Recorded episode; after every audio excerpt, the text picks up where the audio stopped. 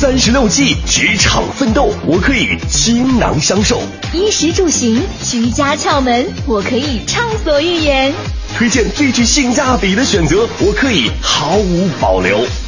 我们是 SOHO 新势力。各位，周一好！现在是北京时间十点零五分，欢迎您持续锁定中央人民广播电台 u Radio 都市之声 FM 一零一点八，我是晶晶，我是晶圆，我们是 SOHO 新势力。在周一的第一个小时，依旧是来到我们职业秀的时间。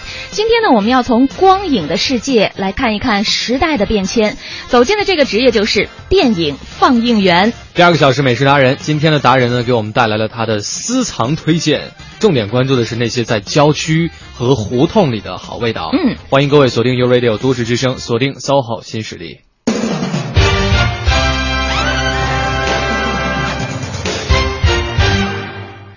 我觉得吧，如果现在哈，要是问我们，呃，在工作之余生活当中的这些休闲娱乐方式都有哪些的话，嗯，大家一定会把看电影列为其中的一项。没错，嗯，是。呃，很小的时候，我记得电影的票价从几毛钱到后来，我赶上了那个年代。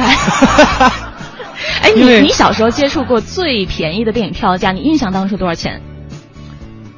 自我有印象以来，以来这个电影票价好像就没便宜过，哦，就是对我来讲，从来没有说看电影的那个票价是少过，是少。但是你让我说最到底是几块还是十几块，我真的想不起来了。嗯、我记得的就是都是四十和八十。你有这么年轻吗？对，后来就就觉得突然间就暴涨了，就涨到了好几十块钱，甚至上百元。是真的有过暴涨的那种感觉吗？有有，真的有过。它是从多少涨到几十上百元的？就是从几块钱，真的是几十几块钱，然后突然间，我我印象当中啊，对我为什么有这个特别深刻的印象，是因为就是突然间有引进了国外的那种进口大片儿。嗯，这个大片儿的概念是从那会儿开始有的。大片儿以前、哎、你要说的大片儿，我想到我看过第一个大片是嗯。泰坦尼克号。就是那一部影片啊，就是它，票价超级贵，哦、就当时我印象当中票价是一百二，对，一百二，你想那是那是啊，那会儿就一百二，那是九七年吧，应该是，对对呀、啊，哇，是不是觉得好贵？可能是在你们这样的大城市这样这么贵吧。因为我当时印象当中，很多同学都去看嘛，啊，嗯，然后就觉得那个票价太贵了。对，那比起前两年的 IMAX 的那个《阿凡达》一百多、一百、一百。一百多块钱，嗯、那那那，我觉得这个，但是那会儿就即便是那么贵的票价，还是一票难求，对，爆满的状态。哦、所以就是再到现在哈，我觉得电影的票价慢慢逐渐回归到一个大家都可以接受的水平了。就是其实也是在不断的发展变化的过程当中。嗯，我还是嫌贵。我觉得还是可以便宜一点。你可以在咱们台星期三中午十二点的时候去看电影。说到说到电影，我就觉得电影还有那个唱片 CD 也有点贵，都可以便宜一点。是，其实也不光是电影的票价了，嗯、包括影片上映的数量啊，还有类型等等，在很这些年间都是发生了很大的变化。嗯、就像我们会说，电影是浓缩的人生啊，可能通过电影放映方式的变化，我们也能够从中感受到一些时代的变迁。嗯。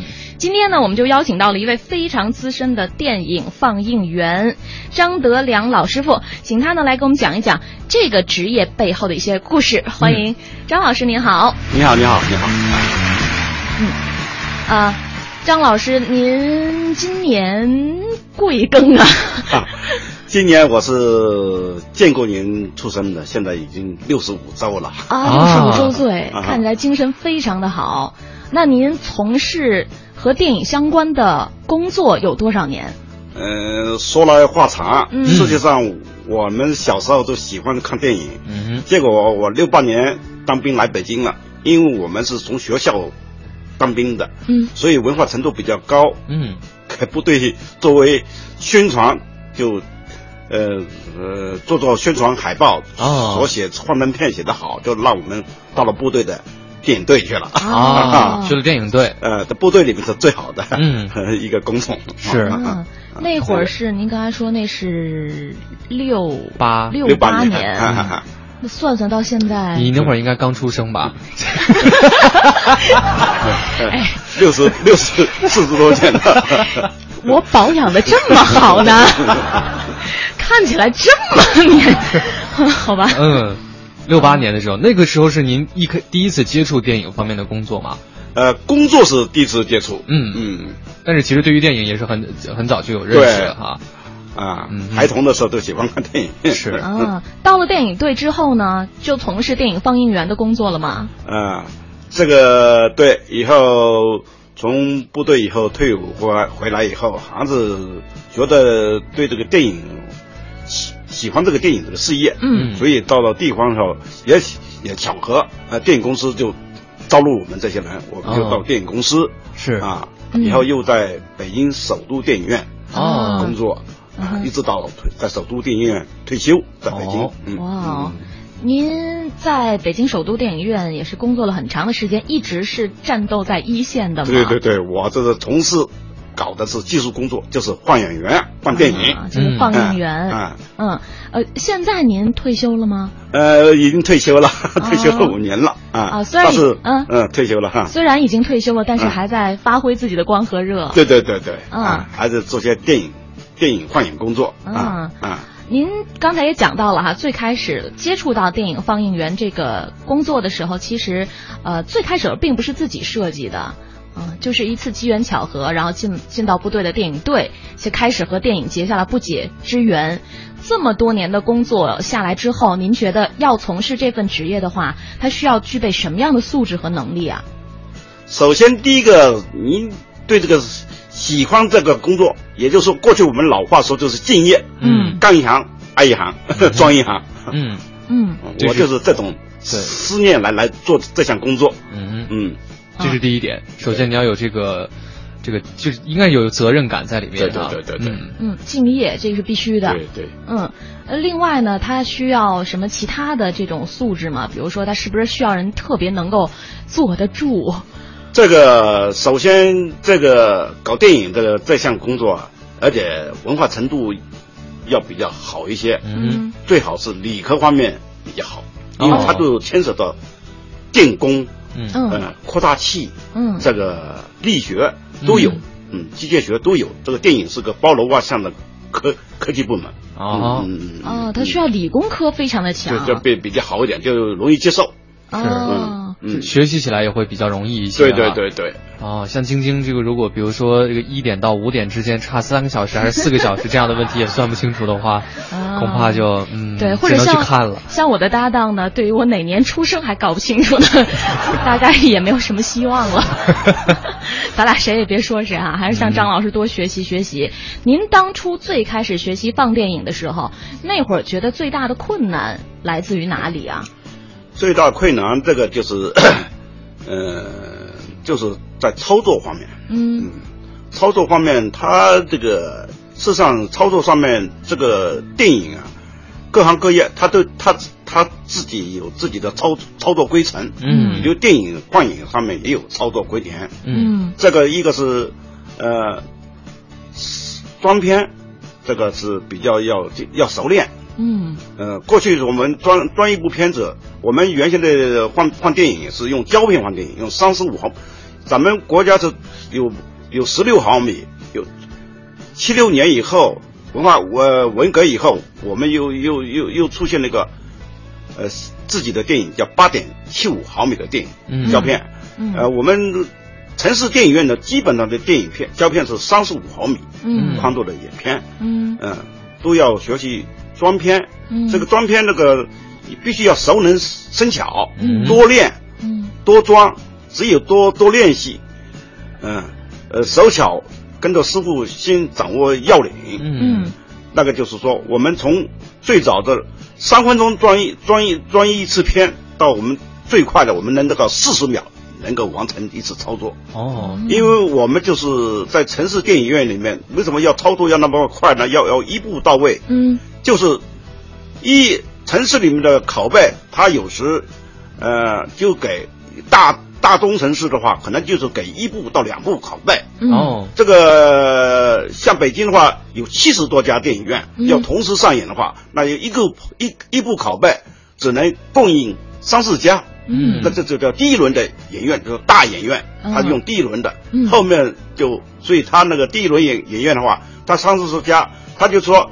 呃，这一部拷贝，少则要三四家用这个拷贝，嗯，就说演完一版就要有跑片员，嗯，就又叫创片源，就说甲方的电影院下来的片子要到乙方，乙方的影片下来又到丙方，嗯，电影院一步一步的无限循环的，一直从早晨九点或者八点就开始，一直到深夜两点，嗯以后又呃七八年以后大片上了，我们又开始有夜电影这一说，嗯。大大夜场，嗯。那就是说晚上十二点一直到通宵演三部片子，哦嗯 是很辛苦的。嗯，所以这个中间他们到的演了两场电影，中间有一个休息时间，让他们吃点夜宵，啊。吃点点心，是这样。补充点体能。啊，早晨啊，电影完了，早班车也开了，也有坐坐，一般都坐交交通工具，嗯是坐这个公交车嗯或者骑自行车，对嗯回自己的家。啊 嗯，所以说也是有一种那个快马加鞭抢时间的感觉。对，抢时间。对对对，嗯等于是那会儿有一个专门的职业，就叫跑偏员啊。对对对对对就专门去送嗯这个拷贝的。对，哦，那他这个真的是要员的工作非常辛苦，非常辛苦现在是嗯还有吗？这这个现在没有了，这个工种已经不需要了。嗯不需要了。啊哈，嗯，哎，看来今天我们把张老师请到直播间呢，可以给我们讲述很多啊，我们没有经历过的那个年代，然后当时的电影事业，包括当时的电影放映员哈、他们的工作状态都是怎么样子的。现在是十点十六分，我们稍作休息，先来关注一段路面上的交通情况，稍后继续。穿梭在都市之中，听京城快意之事。广汽本田携手都市之声，与您分享交通服务站，为生活加点油。一零一八交通服务站。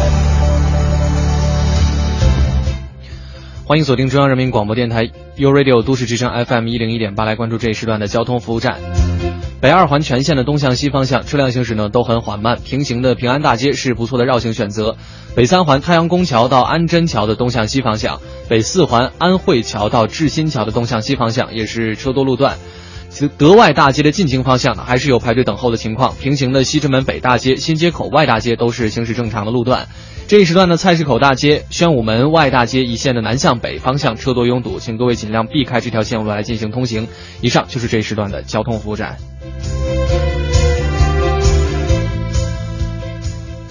广汽本田重磅推出轻松贷金融购车方案，最快三十分钟获审批，九代雅阁零利息、零手续费，首付百分之五十，一年后再付百分之五十，即刻拥有。详询广汽本田各特约经销点。太阳宫百盛秋季化妆品节开节啦！即日起至九月八日，逢周四至周日，化妆品满七百九十九返两百，美丽课堂护肤体验劲爆福利，来太阳宫百盛。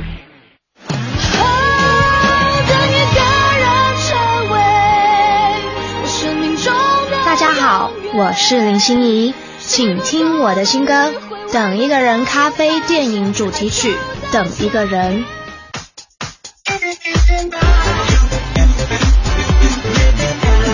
都市之声，生活听我的 FM。付出爱心可以温暖一个人，聆听都市之声可以感动一座城。三六八路公交全体司机、售票员温馨提示：文明乘车，尊老爱幼，是咱北京人的骄傲。这里是 U Radio 都市之声 FM 一零一点八，您现在正在收听的是 SOHO 新势力。十点十八分，欢迎各位继续回到 SOHO 新势力，我是清源。大家好，我是晶晶。今天我们第一个小时的节目当中，非常高兴请来了一位老师傅，他呢是一位非常资深的电影放映员，要在节目当中和大家来分享这个职业背后的故事。再次欢迎一下啊、我们的张德良老师傅，您好。你好，你好，你好。哎，张师傅退休之前是一直在北京首都电影院工作啊。刚才也讲到了自己从事和电影相关的工作，大概得有，其实说实在的，从六八年到现在多少年，我也没算 没算清楚呢，好多好多年了。六八六八年到现在，那就是四十六四十六年四十六年。对对对，但但但是人家退休了嘛，虽然退休了，可是还还是在从事相关工作，好吧？还是在逻辑非常的严密。是我刚听您讲到说，这个装装片是一件呃非常就是需要那个手熟能生巧的一个工作，大概它是一个什么样的过程？可以给我们讲讲吗？呃，这个咱们换电影，一个就是装片，嗯嗯，呃，上片就装片，装片就是到这个电影片的话，装完片一看没有没有正确，嗯，呃，它的各个眼片的部位啊，呃，共上上缓冲弯、下缓冲弯，这个是技术术语，嗯，这个都都都都是正常的位置的话，呃。呃，各个齿齿孔、眼片胶片齿孔都入了各个这个供片齿轮、收片齿轮、间歇齿轮的这个、嗯、这个孔内。嗯。呃，在试转一下没问题的话，就等等着，呃，等着信号。嗯、我们这个电影里面，呃，我们自己内行的人可以看到，第一本跟第二本之间片尾有信号。嗯。它这个有信号，它那个也就是呃，也就是四秒钟。哦。四秒钟，嗯，这四秒钟你就要开始转换。嗯、它出现信号都是，影片的右上角有个白点会出来，嗯、你一盯着这个白点，嗯，那是那当时是我们是用人工的。那个一九八五年后，我们就开始自动化，哦，装自动化了，电影也要搞自动化了，嗯，双击过机自动化，那就是我们这个影片这个呃片尾上装上的锡箔纸的。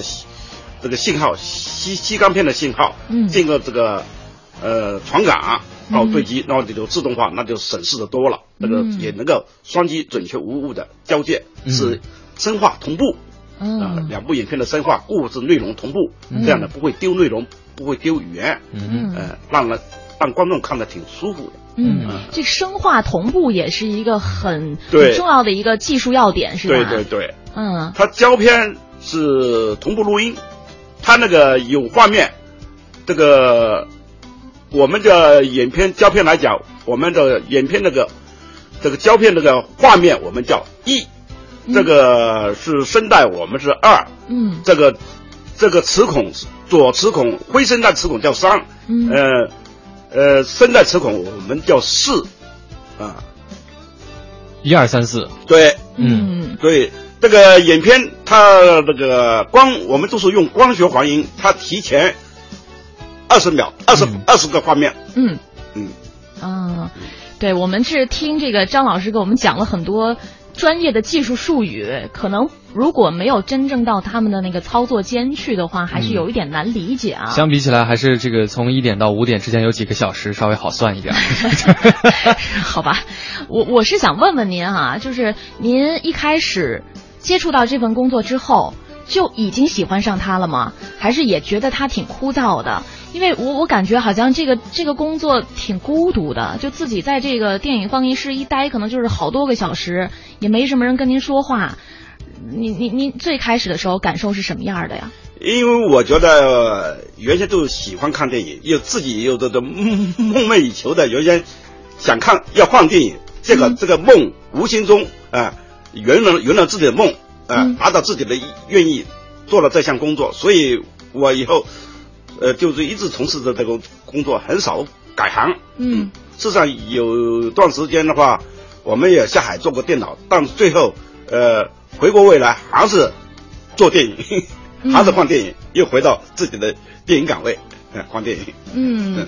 就一开始就是很比较喜欢的是吧？对对对对。嗯呃，说到这个电影啊，我印象当中有一部非常出名的片子，这个片子呢叫《天堂电影院》，可能很多朋友对这部片子都是记忆犹新的。虽然说片子比较老了，一九八八年上映的，但是因为它得了很多的奖，就包括获得过奥斯卡最佳外语片奖等等。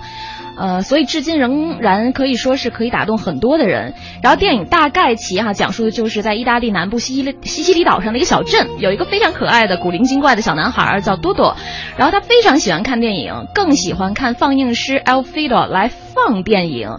然后这个小多多呢，就从小特别憧憬着这个荧幕上唯美的故事，并且自己从小就立志要成为像 Alfredo 一样的这个电影放映师。里面我记得有一个情节啊，当时呢演的就是这个好。好心的电影放映师 Alfredo 为了让更多的观众看到电影，就搞了一次露天的电影放映，结果结果这个胶片就着火了。虽然就是那个电影里面演到的情节是当时那个小豆豆非常奋力的把艾尔菲多从火海当中救了出来啊，但是这个电影放映师还是双目双目失明了，也不能够继续放电影了。我我们现在耳边听到的这个就是这部电影的电影原声啊，对很多朋友来说都很熟悉。我想问问张老师，在您的实际工作过程当中遇到过类似比较危险的情况吗？电影工作来讲，危险的就是因为。过去刚刚刚刚说的天堂电影院那个幻影园，这个影片着火了。过去是用的是非安全声带，呃，非安全的那个那个那个胶片，嗯，就是硝硝基硝酸基，嗯，这个胶片。是。它只要在眼片在运转中一卡卡在片门上，嗯，因为这个片门的温度挺高的，度数达到了五百度以上，五百度以上，对，它就是把那个好几千瓦的光亮。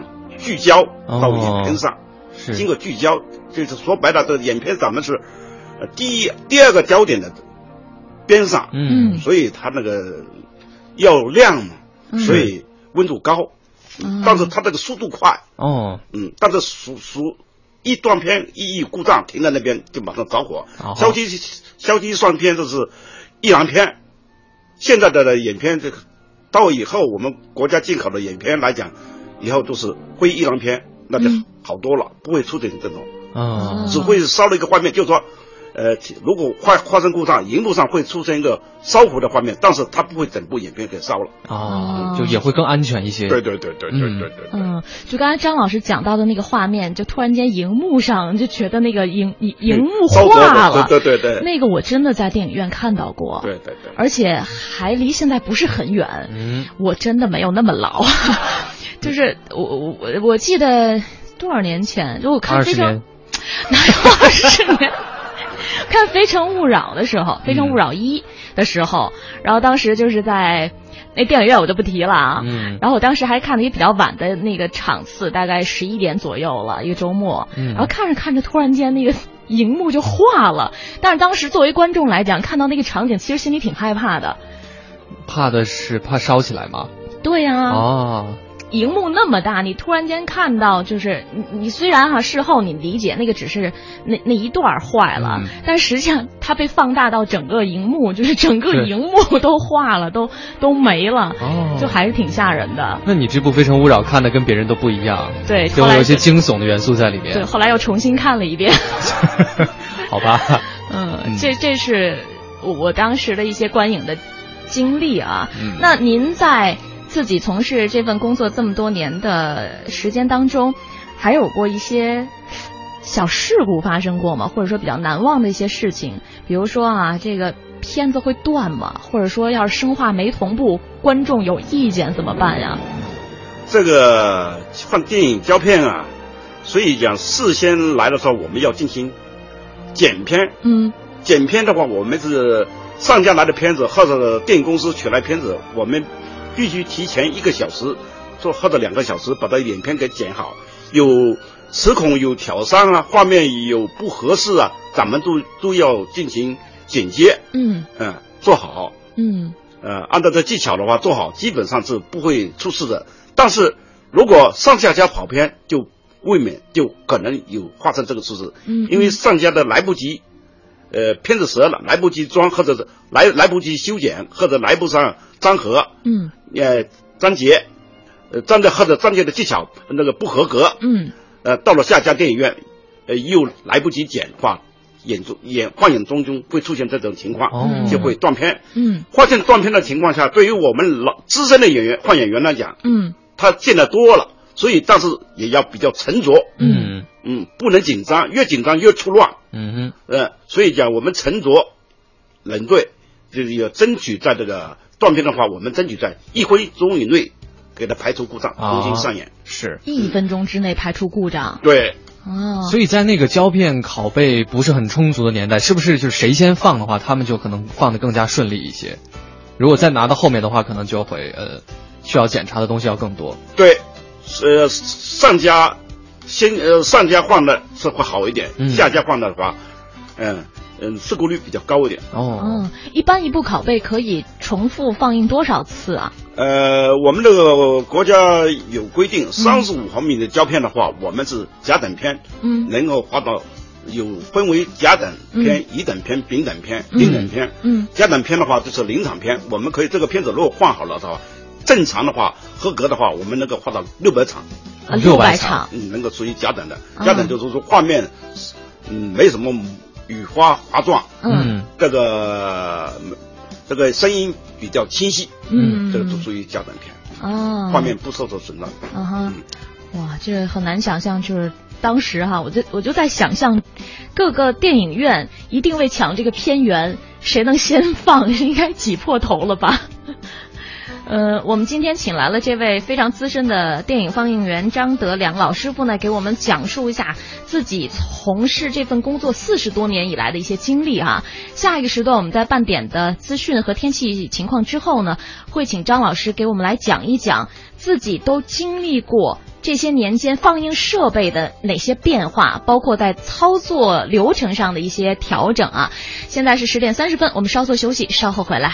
我在北京生活，我听都市之声，锁定 FM 一零一点八，生活听我的。大家好，我是阿龙。堵路不堵心，堵心别堵气。人保车险携手都市之声交通服务站亲情提醒：文明驾车为安全。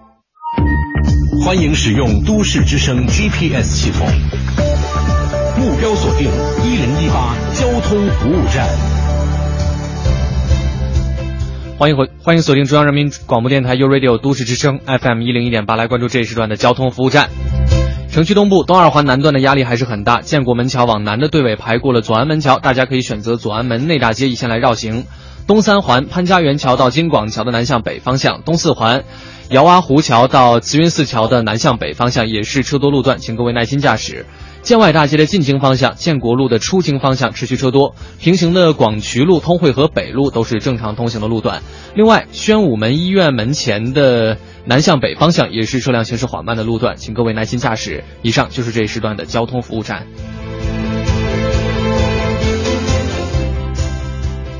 我和媳妇儿车一样，选车险决定来个大比拼。我开车六年多，过来人都知道，投人保电话车险是硬道理，理赔快，服务好，省心。来年续保，我也选人保。哼。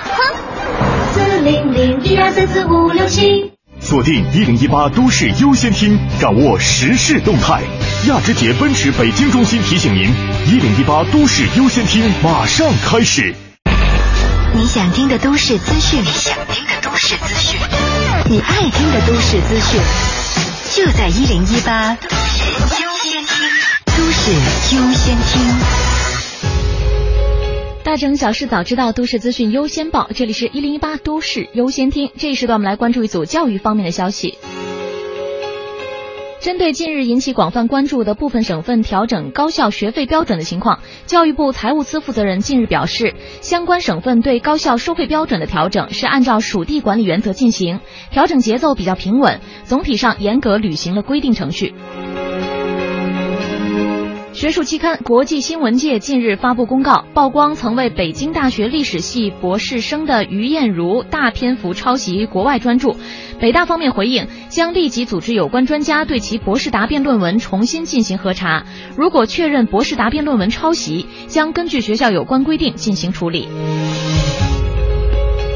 近日，重庆几家媒体展开的一项千人在线调查显示，近三成受访市民在教育培训上吃过亏。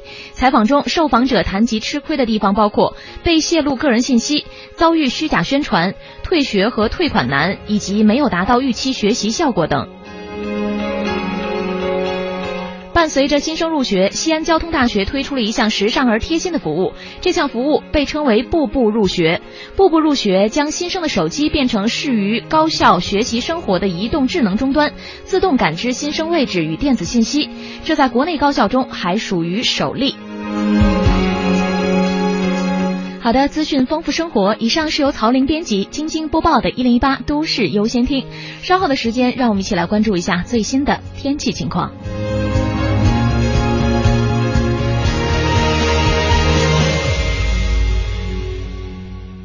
购雷克萨斯 ES 二五零，尊享百分之三十超低首付，更有零利率、零月供等多重金融方案，助您轻松坐拥豪华。详情请垂询五六五幺幺六六六。北京庞大雷克萨斯中国经销商 Lexus。晴天，今天，雨天，都市之声，天天陪你。一零一八气象服务站。大家好，欢迎收听一零一八气象服务站，我是中国气象局的天气点评师汇丰。蓝天白云相伴的北京啊，今天又变得明朗火热起来了。具体是一个大晴天，预计午后的最高气温是在三十二度左右，感觉呢是又热又晒的，大家出门要做好防晒的准备了。很多朋友啊都觉得进入到处暑节气之后，这天儿也应该立马的凉快下来。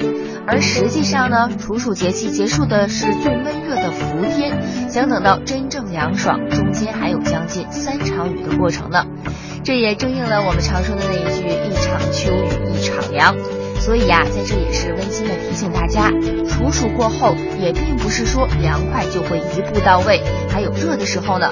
一般来说，要到白露节气，天气才会彻底的转凉。好了，再来关注一下国际大都市的天气情况。今天的新德里、德黑兰、还有开罗、罗马、纽约、华盛顿都会是大晴天，而悉尼和巴黎今天晚些时候则会下起大雨来。好了，以上就是由汇丰在中国气象局为您带来的最新天气信息。今天北京是一个大晴天，最高气温三十二度，最低气温十九度。祝您今天好心情，拜拜。实现梦想，歌声传情。中央人民广播电台倾情奉献。中国梦主题新创作歌曲展播，祝福祖国，天耀中华。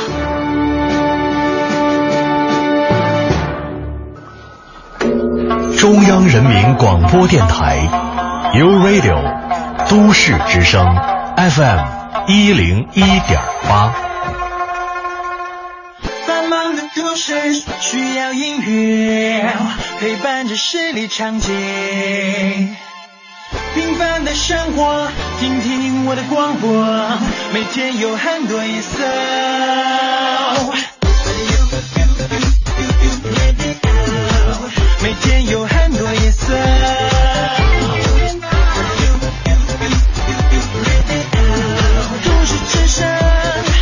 生活听我的 FM。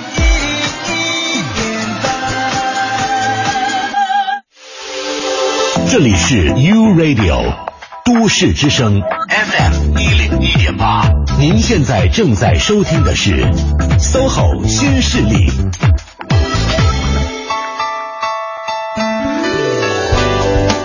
京时间十点三十七分的时候，欢迎各位继续回到正在直播的 SOHO 新势力。大家好，我是晶晶，我是清源。再次欢迎做客直播间的资深的电影放映员张德良老师傅。啊，张师傅，我们这一节开始，请您给大家来描述一下，这么多年来，四十多年来，这个电影放映设备在这些年间都发生过哪些变化呀？因为我们确实之前的那些可能都没有见过，您给我们讲讲都怎么操作呀？好的，嗯，这个电影啊，从西方到中国也有一百多年的历史了，嗯，呃，北京算比较的早的。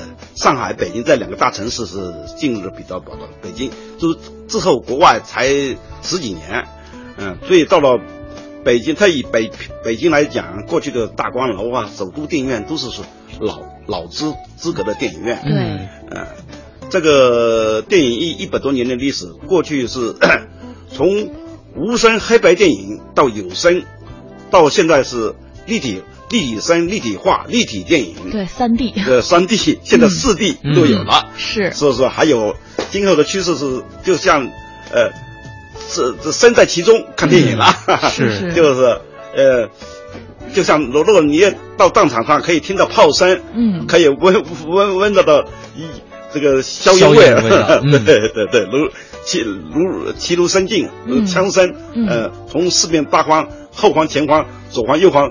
设计的声音都能够听得清楚。是呃天空的飞机能从空中飞翔，呃，都都有响声哈。嗯嗯，这个全景立体声电影。是，嗯这个呃，特别在这这改革开放这几年的，特别是最近这个呃九零年以后，这个电影变化都挺快的，嗯也跟这个世界接轨。嗯现在基本上来讲，嗯、到二零二零零五年开始以后，我们这个国家就从这个立体声的电影、机械的电影，我们原先就是呃机械声呃机械电影，现在转为这数字数字电影机了。嗯嗯但是数字电影机的话，这个这个就是好在哪儿？它不用跑偏了，不用胶片了，嗯它就是用数字传到这个硬盘里面，嗯装到硬盘里面，由服务器来提供。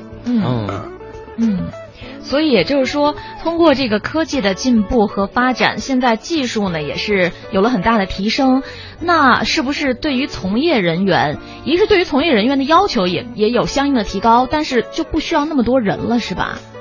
对，嗯。呃，这个放映工作人员少多了。过去是一一个电影院一个班来讲都得四个人配置，现在是只能管管一个一个厅啊、嗯。现在是一个人能够管个五个厅，它有这个电影管理系统啊。这个数字，嗯，是嗯。就是省去了很多人工的对对对，自动化播放系统，嗯，比如说过去您刚才说啊，一个班要四个人来盯一个厅，就是一个厅放一部电影就需要四个人来盯着。对对对这四个人的职能分别是什么？有一个呃跑片员，对吧？呃我知道。四个人是一个跑片员，嗯是基最基层的工作。对，送片子来。对，嗯送片子来。嗯再一个是我们是双机换演，一台机器一个人，嗯，那得两个人。哎，两个放映员。嗯对，还有一个是负责剪片的，在剪片台上的这个片子一来要剪剪完片，嗯送到这个这个的这个。哦还有一个剪片员。对，剪片员嗯四个人。对，过去那比如说像过去啊，您在还是放胶片电影的时候，像您这一个班一班一上上多少个小时啊？一般我们那个时候在城市里面还还行，八个小时，八个小时啊，按照嗯国家标准八个小时，嗯。就是大家轮换是吧？如果有夜场的话，对对对。也会保证这个白天休息。对我们这个倒是一星一星期一倒班，嗯这个这个星期是是白班的话，下个星期就是是晚班，嗯 晚班就是三点半交接班。嗯，那个电影放映室它的那个环境是什么样子呃呀？比如说它有多大？因为我们想象当中就是通过那个小窗口打出来一束光，然后看到那个画面，但是那个屋子到底有多大是什么样子，我们这真不知道。个放映室的要求啊，它要求一般来讲都要这个十五平米，十五平米对，它这个严格来讲是这样，但是根据这个这个电影院的条件，嗯。呃，有时也小，嗯。它也也没有这个面积的话，它也就紧凑一点，啊嗯但是但是也必须差不多也要十五平米嗯。才能够才能施展开哈。因为对，因为它有两台放映机，嗯。另外还有一台备用机，有的地方还有一台幻灯机。嗯。呃，就说这个幻灯机是说影片未到，请呃稍稍等，呃打出来这个这个这个这个这个幻灯片。嗯嗯，那它对温度有要求吗？呃，温度一般那个电影院都有装有空调，嗯，它这个很一般也是保持到十八度左右。十八度度啊，对，比我们直播间还冷。对对，那是挺冷的吧？对对，还行。哦，要求的空调开在这个，哦。一般呢我们就是，呃，开到二十五度就差不多。了。嗯。啊，那主要那还好对。十八的话就是 比较人性化了一点啊，但它主要也是需要低温来保证机器的正常运转啊。嗯，呃，我我想问问您个人啊，您经历过这么长时间，然后应该也是经历过，比如说像这个胶片机，然后像呃放露天电影院那种叫提包机是吧？对对对包括到现在的数字技术等等，这么多的放映手段当中，您自己最喜欢或者说您对哪一种最有感情？我们对有感情的放皮包机还得挺挺挺。跟这个群众直接接触，挺挺有意思的，人也挺多的。啊 就是这个露天放电影露天对对对对。嗯，我们们也从事过，都从事过露天放电影。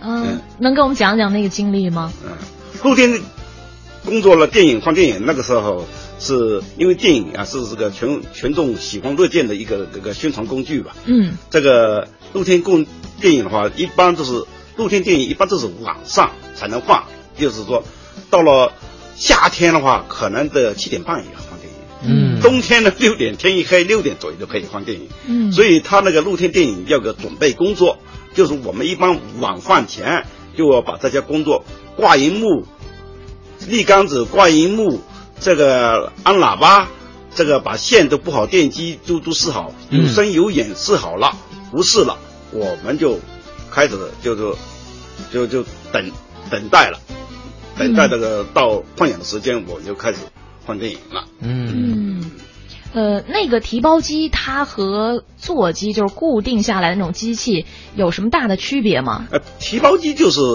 呃，这个灯箱的这这个光源功率比较小一点。嗯，一般我们都是现在来讲都是用一千瓦的氙灯。嗯，呃，这这个提高亮度了。这个是一九五年以后才有这个这个产品，这个由上海井冈山这个大一电影机械厂出的这个、这个皮包机，比较它这个比较好。嗯，它它沉吗？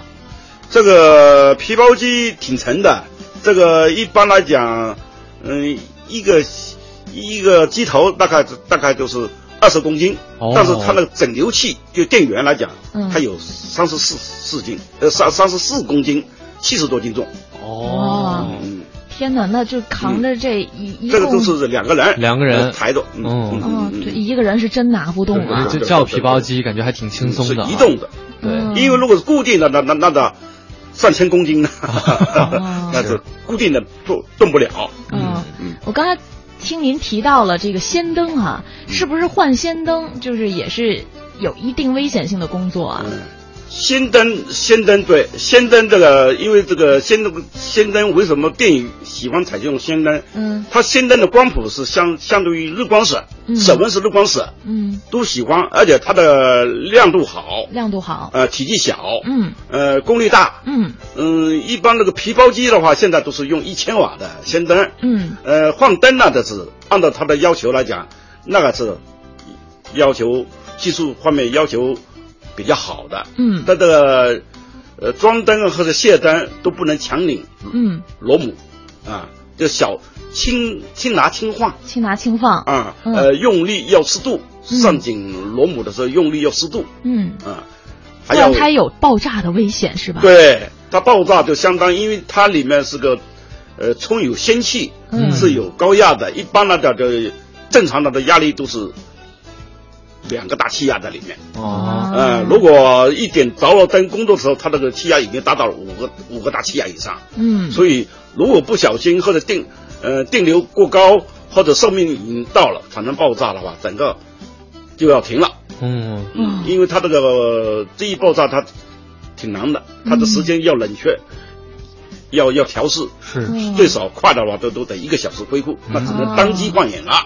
哦这种片子快没多少片子的话，你就单机放映吧。就只能单机来放映了。对，单机放映，这个就是换演员手脚要快，嗯技术要到位，嗯应该三十多秒、四十多秒就能够过下一本影片。哦嗯嗯啊，您遇到过这种情况吗？就是单机放映的情况？有有，嗯，对嗯，当时也感觉还挺紧张的吧？对，因为所以专业电影院它它它除了双机以外，它还备用的机器，又导光了声光门，它也这个二十多秒钟能够能够转过来，嗯那就两台机器就能恢复正常放映。嗯嗯，好，现在是北京时间十点四十八分，我们今天。听到了张德良老师傅给我们讲了很多啊，在过去的年代当中，作为电影放映员需要经历的工作当中的一些故事啊。我们现在先来关注一段路面上的交通情况，稍后回来。一零一八交通服务站。欢迎锁定 U Radio 都市之声 FM 一零一点八，来关注交通服务站。东三环燕沙桥到双井桥北向南的方向持续车多，过往司机可以绕行一下东大桥路或者是西大望路来行驶。西二环广安门桥到月坛桥的南向北方向车多，不大好走，建议各位选择牛街、长春街或者是闹市口大街等联络线来绕行一下。航班方面，原计划今天中午十一点三十分由北京飞往上海虹桥的国航幺五五七次出港航班，出港时间推迟到了十二点三十分。也请乘坐这一航班的旅客朋友们多加留意，提前安排好自己的出行计划。好的，以上就是这一时段的一零一八交通服务站，祝各位出行平安，一路有份好心情。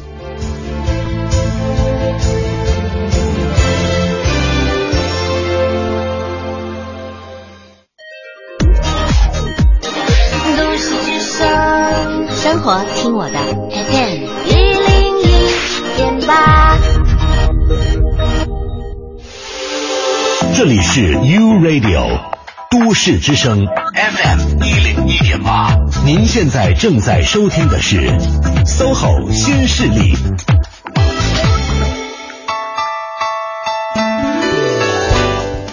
十点五十分，欢迎各位继续回到 SOHO 新势力，一定要赢是吗？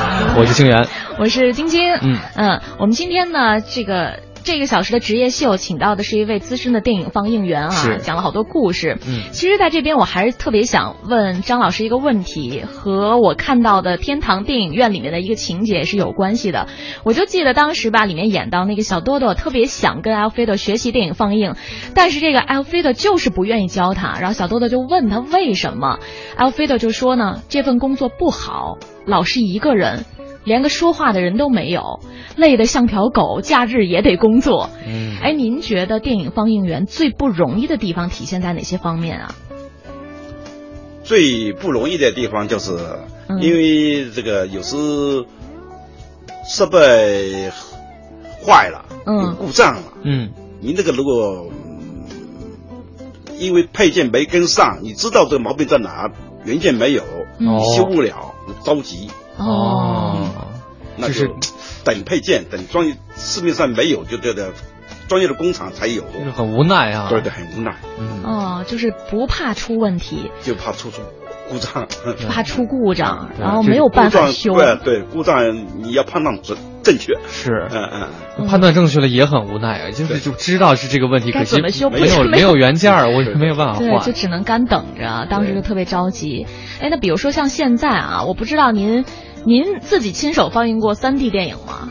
呃，三 D 电影放过。啊，放过，放过三 D 三，所谓三 D 电影就是立体电影，嗯，我们是用双机放的啊，偏光镜，它就呃放映镜头前面加了个偏光镜。哦，嗯是，嗯嗯，那像那种 IMAX 或者是 DMAX 那种超大屏幕的，那样超大屏幕的，它就是十五米以上的宽大的影片，这个这个设备的话，它就是。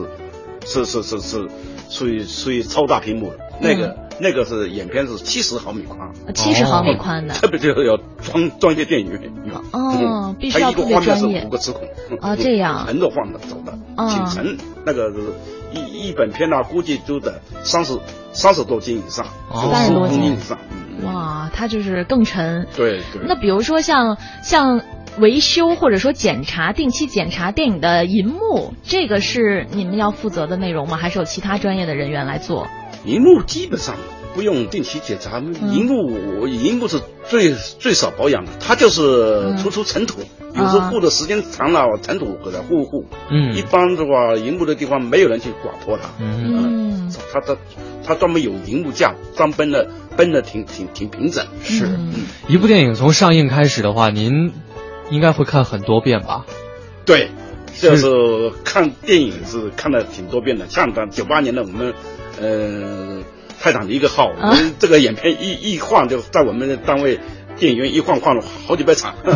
你你看了好几百遍？七场，呃，你工作工作班就在那看三场多，每天都在看。所以是不是很多电影的那个 从头到尾的细节您都能记得起来？呃，我们事实上我们看电影的呢，嗯，只要。是市上老老干这个啊，他就只只注视是声光，声光质量，嗯，呃呃，画面要清晰，声音要呃适度，嗯。啊，这个问题还有这个立体，如果立体声每个每个这个声带每个声位要有有没有声音，左中右，左环绕右环绕，嗯，低音炮。嗯，都要有这个叫五点一声道，所以都都都都要听到有声音，就是时刻去注意这些指标，不能这个呃立体声丢失每个声道。嗯，实际上对情节电影的情节倒是真的没有对对对功夫来那么关注哈。对对对，是，所以好多人都很羡慕电影放映员这个行业，就觉得说可以免费的在第一时间看很多电影，但实际上并不是这样啊。对对对，嗯，我们这个刚开始的时候注注视一下一眼的都过程中都很少，就就就就就。是，嗯。嗯，那比如说现在啊，如果大家年轻人想要从从事电影放映员这个行业的话，他有什么途径？他是需要通过一些国家认定的资格考试吗？还是怎样？呃，电影它是个这个技术工种，嗯，它要经过国家有关部门的培训，嗯。嗯，有的省市有电影学校，嗯，电影学校专门有电影放映这个专业，它这个电影有要靠。也也要考本，有有这个有高级工，有中级工，有低呃初级工。嗯，一般来讲，呃，考试合格以后，叫叫呃叫叫就能够三个月以后就能够转为初级工。嗯，他必须要电工的基础学习，换眼机的基础学习，扩大器的基础学习。哦，就是设备的基础原理都要了解，必必须要合格毕业，嗯，达到分数线。嗯嗯，他一般培训。而且时间很长，嗯，呃，少则是一个月，快慢的都得三个月。三个月，嗯，过去需要老师傅带，现在还需要吗？呃，新少读的的老师傅带带几个月，嗯，带几个月哈，以后才独立工作。嗯，好的，那今天非常感谢啊张师傅在节目当中给我们带来的分享啊，我我觉得电影放映员真的似乎是承载着一代人的记忆和梦想，但是现实生活中的这个职业，今天听您讲述了之后呢？却觉得哈，好像并没有大家想象的那么浪漫啊！也谢谢您，谢谢您今天做客我们的直播间，让大家更加真实和全面的了解了这份职业。谢谢。好，那今天第二个小时的 SOHO 新势力呢，我们要迎来的是美食达人。稍后继续。Wake up everyone. How can you sleep at a time like this unless the dreamer is the real you? Listen to your voice. One that tells you to taste past the tip of your tongue. Leap in the net will appear. I don't wanna